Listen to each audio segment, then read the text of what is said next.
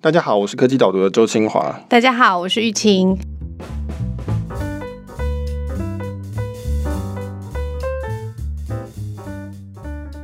Michael，我有一个深藏已久的问题想要问你。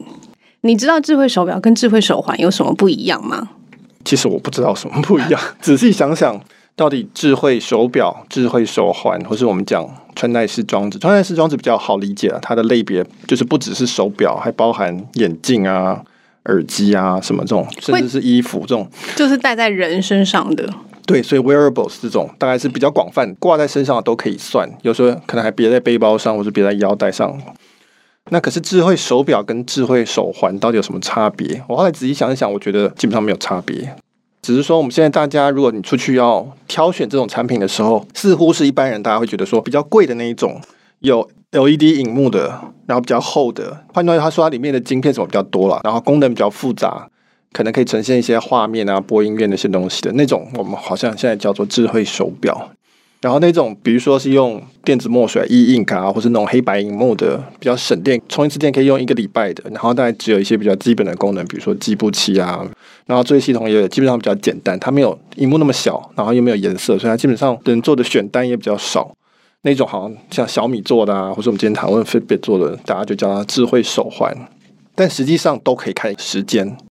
所以其实也都可以叫智慧手表才对。哦，对啊，至少有智慧显示那个时间的功能。对啊，因为其实说真的，手表的功能在智慧手环或是这个类别里面，wearable 这类别里面是最简单的事情，就是这是没有任何技术含量的事情，大家都可以用。严格说起来，其实真的没有什么差别。我以前有个印象，智慧手环是不是就是比较单一，荧幕也比较小，然后就是接收一些讯息通知，显示时间。然后手表好像看起来就是你讲的功能比较复杂，它好像可以主动在手表上面就做什么什么事情。不过随着那个技术科技的进展，我觉得手环就是本身就已经在进化，就是做很多事情。对啊。因为我们沿用了这种所谓类比时代的手表跟手环这种概念，那这种分类到越后面就越困难，就越用不下去。就说，那都可以看时间啊。然后你说作为手环，它也不是特别漂亮的手环，它就是一个很功能性的东西。所以我觉得以后这用词会越来越困难。我在写做的时候，其实就已经觉得很困难了，就是说到底要怎么分辨这样子。嗯，好，我们。开场讨论的这个就是我们今天想要讲的主题，就是 Google 要并购穿戴式智慧装置，这样讲应该是比较统一的啦。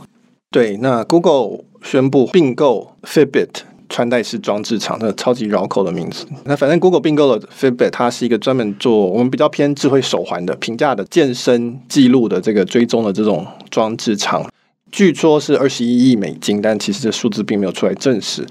但是大家估计差不多，就是比它那个时候的公开市场的市值再稍微高一点点，所以还蛮合理的。所以我就写了这篇文章讨论，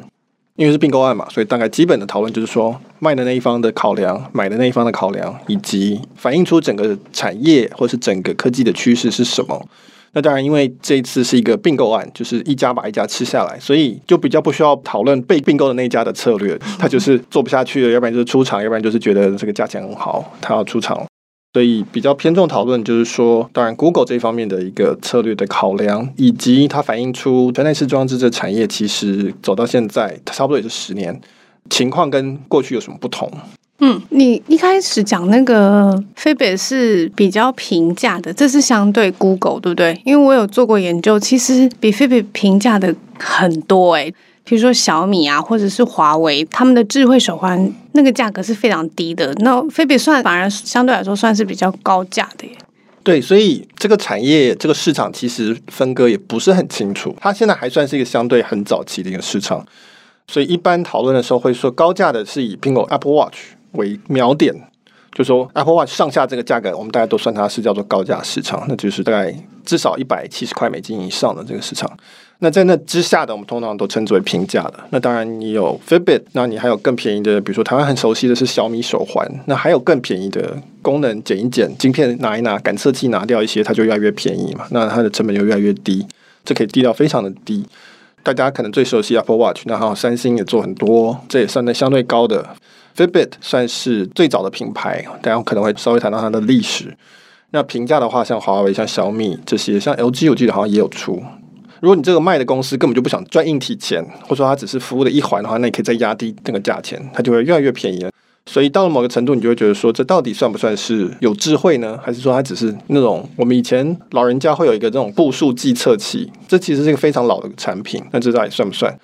反正这个市场现在空间其实是很大的。文章里还有提到 Garmin 的产品，也有到很贵的产品，这样，所以这目前还是一个相当多元，然后还有很多不同诉求的产品的一个市场。嗯，你刚刚说到这个，我就突然想到，好像这个穿戴式装置的厂牌非常的多，尤其我们台湾算是硬体业很发达的，所以我们台湾自己好像自制的那个智慧型手环也非常多的选择。只是说刚刚提的这几个牌子。好像比较有名吧，可能是因为有手机的关系吗？就是大家可能比较认识，所以说小米、华为或者是苹果算是比较常被讨论。那 Fitbit 比较特别一点，就是它就是专门在做智慧装置就对了。啊，我先声明，我这些我其实我都没有用。嗯，对，我发现最近要声明这些东西。呃，不过 Fitbit 算是大家会觉得说它算是开创这个产品类别的第一家，就是它在二零一九年推出它的第一个 Fitbit 的手环。那个时候功能非常的简单，事实上它也不能联网，而且也没有连手机，因为 iPhone 其实也是两年前才刚出来，大部分人都还没有现在我们所认知的这种智慧型手机，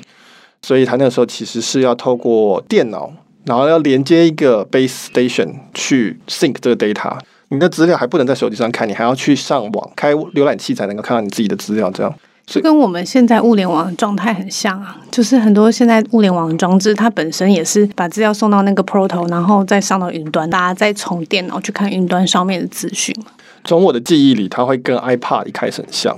就 iPad 一开始你必须要用电脑才能用 iPad，你的那些歌其实都要用电脑去整理、去下载，然后再传到你的 iPad 里。那 f i b i t 也是类似的概念，啊，你就知道它有多早了，它是二零零九年出来的。所以，因此它算是很有历史，然后它的总销量其实是非常大的，因为它也有卖很便宜的，总销量到现在为止十年大概是有超过一亿只。然后他自己的新闻稿里说，他现在还有两千八百万个活跃用户，所以换句话说，一亿只现在只有二十八 percent 的人还在用，这个也蛮符合我们对这种平价产品的认知啊，就是很多人就是用用就不用了这样子。那但是它的确是很长期的品牌。那就像你讲的，除了 Fitbit 之外，市场上现在大的品牌其实都是手机厂的品牌。刚刚讲的苹果、三星、华为、小米，都是有手机作为靠山，然后再去开发智慧手环或者智慧手表。Fitbit 是算是唯一一个大的销量多的老牌的，但是它又是独立的一个穿戴式装置厂。对啊，你前面提到它就是百分之二十八的用户还有在活跃的使用它。虽然其实 Fitbit 在社群媒体上面，它的用户其实是还蛮忠诚的，对不对？就是他们一提到 Fitbit 的时候，我记得以前的印象是这样，就是非常的喜欢 Fitbit，觉得它很多东西都做得非常的好。但是如果只剩下二十八的话，感觉是不是就是有搭配手机会比较好用啊？如果像小米、华为他们这样是可以跟手机的装置一起连线，感觉功能就更强大了。这个 Fitbit 它就是我知道他其实跟很多厂商都是有谈合作的，他有很多不一样的合作案嘛。但是就觉得他这一仗是不是打得比较辛苦一点？他都要靠自己独立，就是去撑开这个市场的场面。对，那就是说他当然后来也有支援手机，不管是 iOS 或 Android 有出他的 App，只是说他在二零一五年上市，那这个股价达到巅峰，市值接近百亿美金，然后后来就一路向下。那它的销量其实不差，刚刚讲累积超过一亿只嘛，但是它的股价就越来越糟糕。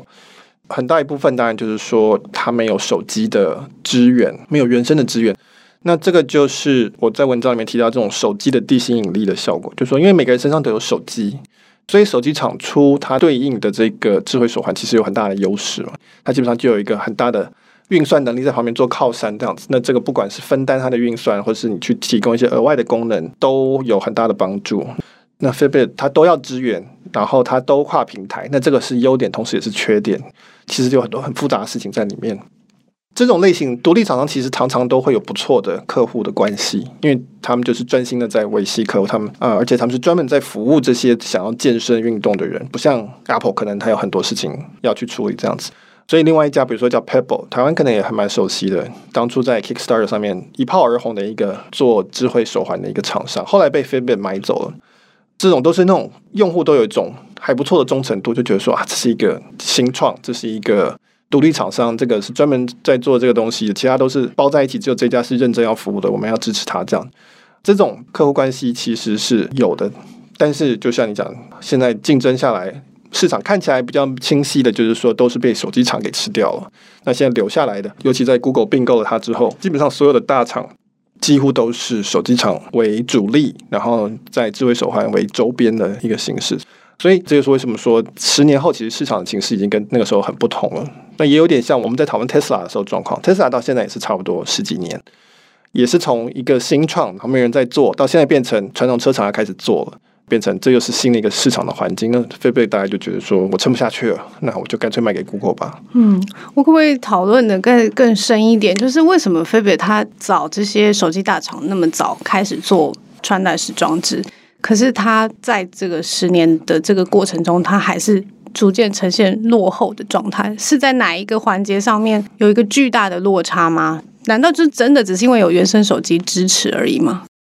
因为他从一开始可能都比这些手机厂更早看到说，哦，你可以跟其他的上网的装置连线，对穿戴式装置来可能是会带来更多更多好处。我不相信他没有看到这个东西啊。因为每个人都会有一个手机，所以每个人的钱都会先交给手机厂，剩下来的钱再去做其他的分配。手机厂它一定拥有比较大的资金，嗯，还比较贵，它的更换周期也比较长，所以它的规模就是会比较大。那我刚刚提到了，由他去做智慧手环，这个相对来讲是比较不必要的东西，他就可以去做很多的搭配。你如果是一个独立的厂商的话，你既也没有这个规模，你的客群基本上一定都是同时是另外一家手机厂的客人。那这个时候你要持续的留着它，不要流失它，其实是非常困难的事情。在目前的状态之下，尤其是在智慧手环、智慧手表，它的运算能力还不够强的时候，它一定要去依附一个更强的一个运算的装置呢。这个现在目前的状况是手机。等到未来这个东西独立起来，因为摩尔定律的关系，因为规模的关系，它的成本、它的效能都到了某一个程度的时候，这个时候它独立了，它可以不用依附在另外一个装置的时候，那又会变成一个新的一个市场状况，它又会进入分散的一个状态，会有很多新的装置出来。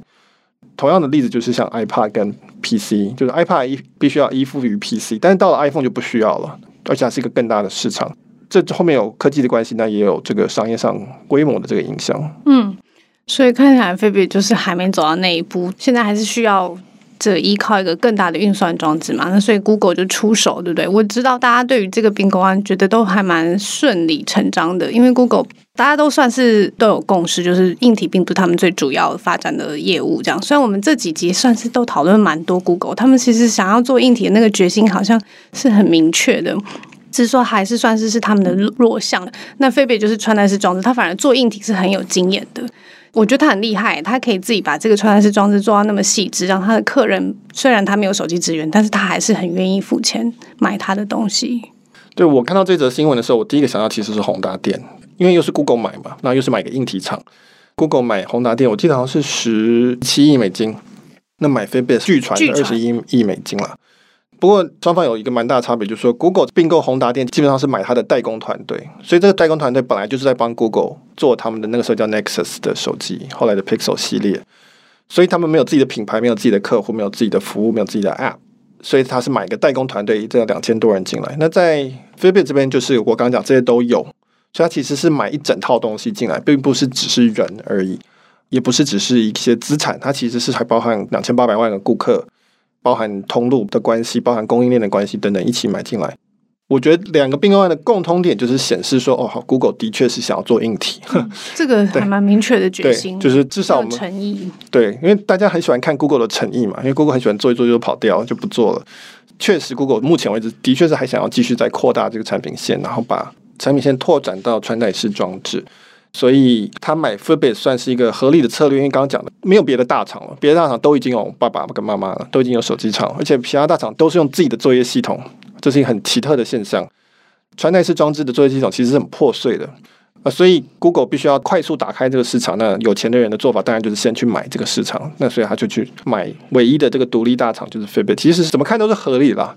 从 Google 角度看是一个 OK 的策略。嗯，虽然我们刚刚前面提的，好像菲比打这一仗打得蛮辛苦，但是其实菲比他自己在卖他的穿戴式装置这一路上，他算是部件了非常多的东西嘛。就你刚刚讲的通路，我觉得你文章也提到啊，就通路是一个很了不起的能力，就是 Google 没办法自己一步一步去打的。我知道菲比他也有很多合作伙伴，它可能跟保险公司有钱，它可能跟什么有钱，让它在健康医疗这个领域上面有非常好的名声，大家就觉得说它是很有诚意，而且都做得很好的。那 Google 在这方面就比较弱一点，但是就是在这个领域上面这么好的表现，就反而让至少是用户吧菲比的用户就开始担心了，就说啊什么你要卖给 Google？那我这些健康医疗资料，我以前是这么这么样的信任你，我都让你去记录我的所有的心跳啊、相关的数据什么的，我的睡眠记录啊这些的。那你现在卖给 Google，那我是不是就很危险呢？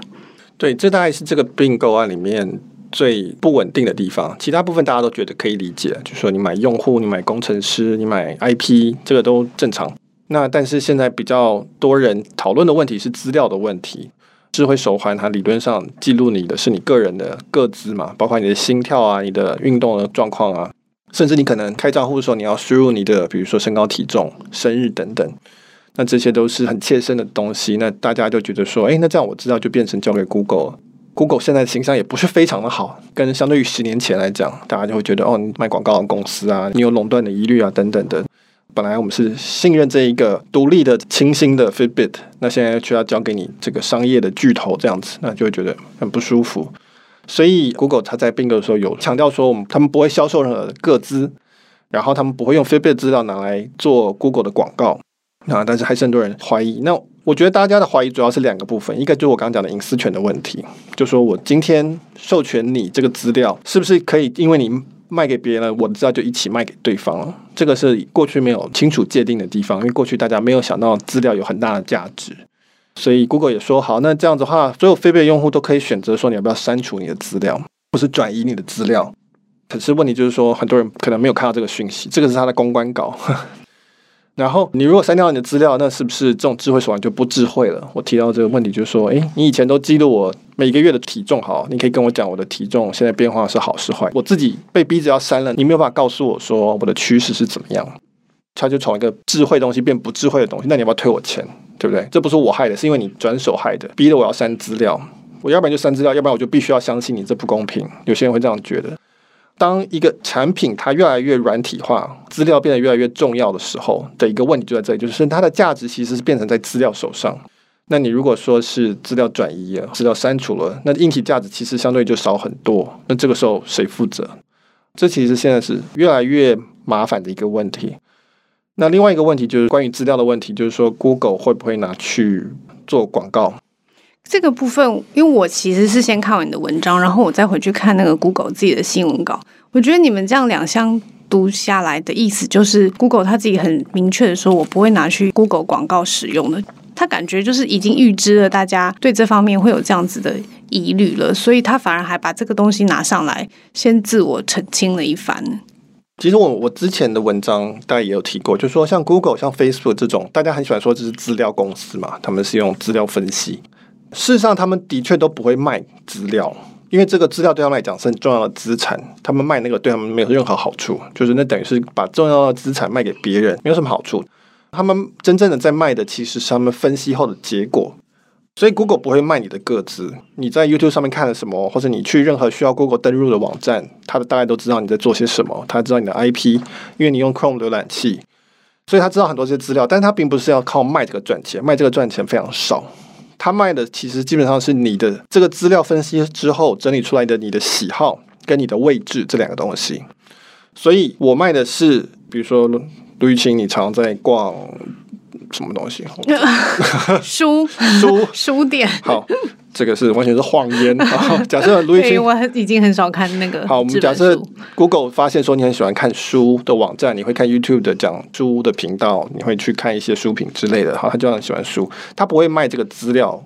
你去哪一个网站的流程资料给别人，这是流水账。他卖的是说，好，那我现在如果有书商要下广告，我可以让你很精准下到这个人。那当然不是明确的讲卢玉清这个人，但他说这一批人。我们包在一起，他们都是很爱书的，他们都已经表现出来很爱书，然后他们都在台北市，然后他们可能都有信用卡绑在网上，可以很快的付钱。你如果要下广告，多少多少钱去竞标这样，所以他卖的是我们叫 inside 吧，洞见，他卖的是你的喜好跟你的所在位置。文章里面开玩笑说，这就好像征信社，有人付钱给征信社，并不是说我要你追踪这个人，然后给我他的流水账。我要的是你跟我讲说，如果我今天我要抓到他做什么什么坏事，那我要几点几分出现在哪里，就可以把他抓到。这个才是最贵的东西。好，这边我反而想要讨论的事情是，对啊，那这不就是 Google 广告在做的事情吗？Google 广告就是因为知道你喜欢什么，然后就推这个第三方的广告给你。可是他是说我不会把 Fitbit 上面这些跟你个人有关的资料拿去用作 Google 广告，所以他是连这一步也不会做到吧？对，那所以这个定义其实很不清晰啊。他说我不会用你的 Fitbit 资料来做 Google 广告，那可是这个资料我可以去整合到一个模型里面来变成对你的理解。比如说我分析 Fitbit 的资料，发现每周走超过多少万步的人，他们都会喜欢某一个牌子的跑步鞋，这个东西我可以拿去卖。那这是不是算用你的资料，然后去做 Google 广告？什么叫做做 Google 广告？其实也不清楚，到底是他是自己做，还是他要让第三方企业 Nike 来下这个广告？就是说资料这东西，它可以拿来推论，然后它可以来做成模型。模型基本上就是一种描述的方式，一种做判断的方式。你这个判断越多层，你就离原始资料越远。那这个时候，你可不可以说你是拿来卖？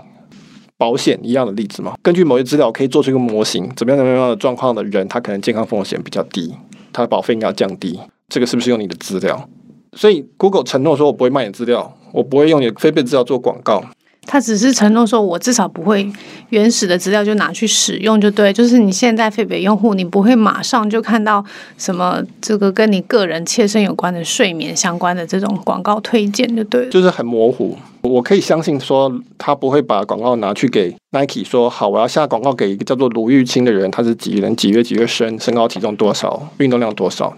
这个 Excel 表他不会调出去，这个我们相信拿来做广告。但是在那之后的第几层，我们才可以相信？那这个是现在没有办法解决，这不完全是 Google 的问题，而是资料这个东西本身它的特质就是说，你可以拿来归纳跟分析，这就是不清楚，所以大家就会说，啊，那这样子这是一个问题。这个问题为什么是新的？就是因为我们以前没有那么多健康资料。现在有了，所以我们开始想说，那到底怎么办？我们要怎么去管理这个事情？所以这个大概是一个比较不稳定的一个可能会卡住的地方。我们现在还不知道。嗯，关于那个这并购案，我自己在读那个他的新闻稿的时候，我比较好奇的点就是说，他们自己是强调说费别还是会持续的支援 Android 跟 iOS。就这个点，我反而比较不太理解吧。就是说。今天 Google 买它，不就是为了要来发展我们 Google 自己的硬体装置吗？而且它一直都没有发表那个穿戴式装置嘛，就是因为它一直没有踏入。我们前面讨论说，哎，做穿戴式装置真的蛮难的，Fitbit 就打了很辛苦的一仗了。所以他现在买 Fitbit 就是要来做这东西，但是他还是继续支援 Android 跟 iOS 哎，所以这个这方面是一个什么样子的概念？所以这有两个可能的走的方向。第一个，他是说 Fitbit 会继续支援。但是呢，他以后把 Fitbit 买下来，他会不会出自己的 Pixel 系列的手环或手表？就是工程师拿过来开发自己的产品，这个我们不知道。如果是的话，那 Pixel 系列会不会继续支援 iOS？不知道。所以有可能 Fitbit 这品牌就会慢慢的消失，然后变成是 Pixel。如果是这条路的话，呃，其实大部分的分析师看这事情是这样想的，没错。因为 Fitbit 并不是非常强的品牌，嗯，就是我们刚才为什么在开头要还要解释一大遍，就是因为很多人其实可能不知道。那它当然还是一个比较平价的品牌，所以不是说非常的这种有号召力。Google 的 Pixel 可能比较有号召力。大家一般认为是说 Fitbit 这品牌大概会慢慢慢慢的收起来，就像 Nest 基本上本来也快要收起来了，后来又跑出来这样子。那或者像是很多的品牌后来都会慢慢慢慢的归到 Google 下面的这个 Pixel 的这个品牌里面去。所以这是第一点。那第二点是说，Google 原本在穿戴式装置本来就是推出一个叫 Wear OS 的一个作业系统。它跟 Android 的概念类似，它是一个开源的，支援各个厂牌的东西。比如说 Fossil 大概是目前 Wear OS 最大的一个品牌，那它其实也是支援 iOS 跟 Android。现在还看不出来说是不是 Google 硬体要非要走一个这么封闭式的路线，说哦，我就是不支援什么什么，有可能这个苹果模式有可能，但是也可能不是。就我们还不知道目前，比如说在智慧手环，如果说 Google 现在的势力这么弱的状况之下，那它是不是一开始不要走那么封闭式的？因为这要看市场现实嘛，那你可能就是说，好，既然很多家很可能是 iOS 的用户，那我们是不是应该要支援他这样？嗯，我觉得 Google 的做法某些部分的确都是还是蛮不清楚，因为其实这个并购案也还没有真的完全通过嘛，它还是要经过股东同意啊，还有一个一些审查的部分。然后所以 Google 也没有讲得很清楚。然后再加上，我觉得我刚刚提到那个飞别会同时支援 Android 跟 iOS，就跟你以前谈到那个 Google Assistant，它也会开放在不同的装置里面。是对我来说，那个感觉很像，就是说 Google 现在实际的做法跟它的商业模式，至少在硬体的这个部分，还是有一些不清楚，或者是等到他们有更明确的做法出来，才会更了解的。那我觉得比较有趣的地方，反而是那个从飞别角度来看的话，就是好像穿戴式装置就没机会了，就是你这些独立的厂商就很难打，反正你就是都没有可能。但其实你提到那个一个也是一样，也是独立厂商自己做穿戴式装置，算是做的非常好的品牌，叫做 Garmin 嘛，它也是在不是只是医疗，就是运动界里面算是非常知名的一个穿戴式装置品牌，它就表现的蛮好的，市值有一百八十亿美金。对，Garmin 算半个台湾之光嘛，就是他的共同创办人里面那个 Ming，Gar 跟 Ming 是两个人的姓合在一起。那 Ming 基本上是一个台裔的台湾人，这样。那 Garmin 的智慧手表其实是评价是非常好的，特别是在这种专业运动界，就是跑马拉松啊、三铁啊，就是重度用户了哈，不是那种一般只是拿来做计算步数的这种上楼下楼的这种人。它有很贵的，有它有一个那个高尔夫版，我知道非常受。高尔夫球族群欢迎，因为它有很多很多功能，这样子。那这些都是属于含金量很高的族群。据说它那个好像好几万块吧。对，所以它走的也有高价，也有到低价，也有出那种儿童的。但它没有手机厂。我在文章里面最后就讨论说，那为什么这个是好像是一个特例？为什么菲贝不行，Garmin 可以？那后来其实有最近才也被证实。我的推论就是说，因为它走垂直的应用。它走高度垂直化，然后它走高价的这个路线，那这是一种去抵抗价格竞争的一种方法。我前面为什么会讲说很多智慧手环最后都变成手机厂的一部分？那很大一部分就是因为智慧手环、智慧手表这个东西，它要不停的开发，它是一个软体产品，它不停的进步。那这个时候你就要投入很大的钱在软体，比如说作业系统，以及另外一个很重要就是它的晶片，就要开发晶片这样。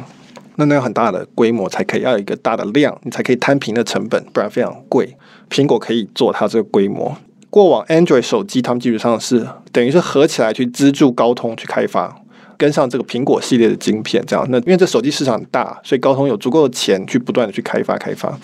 那但是同样的事情在智慧手表现在是没有的，因为量都没有很大，然后非苹果这个阵营这边又拆成那么多小块，所以根本就没有这个量。因此，为什么现在会被很多手机厂并下来？所以很快，它慢慢也会有出现这个有量的一个状况。这个时候，Garmin 它作为一个独立的厂商，它的可以做做的做法就是说，第一个，它做垂直的应用，所以它专门做，比如说高尔夫球的，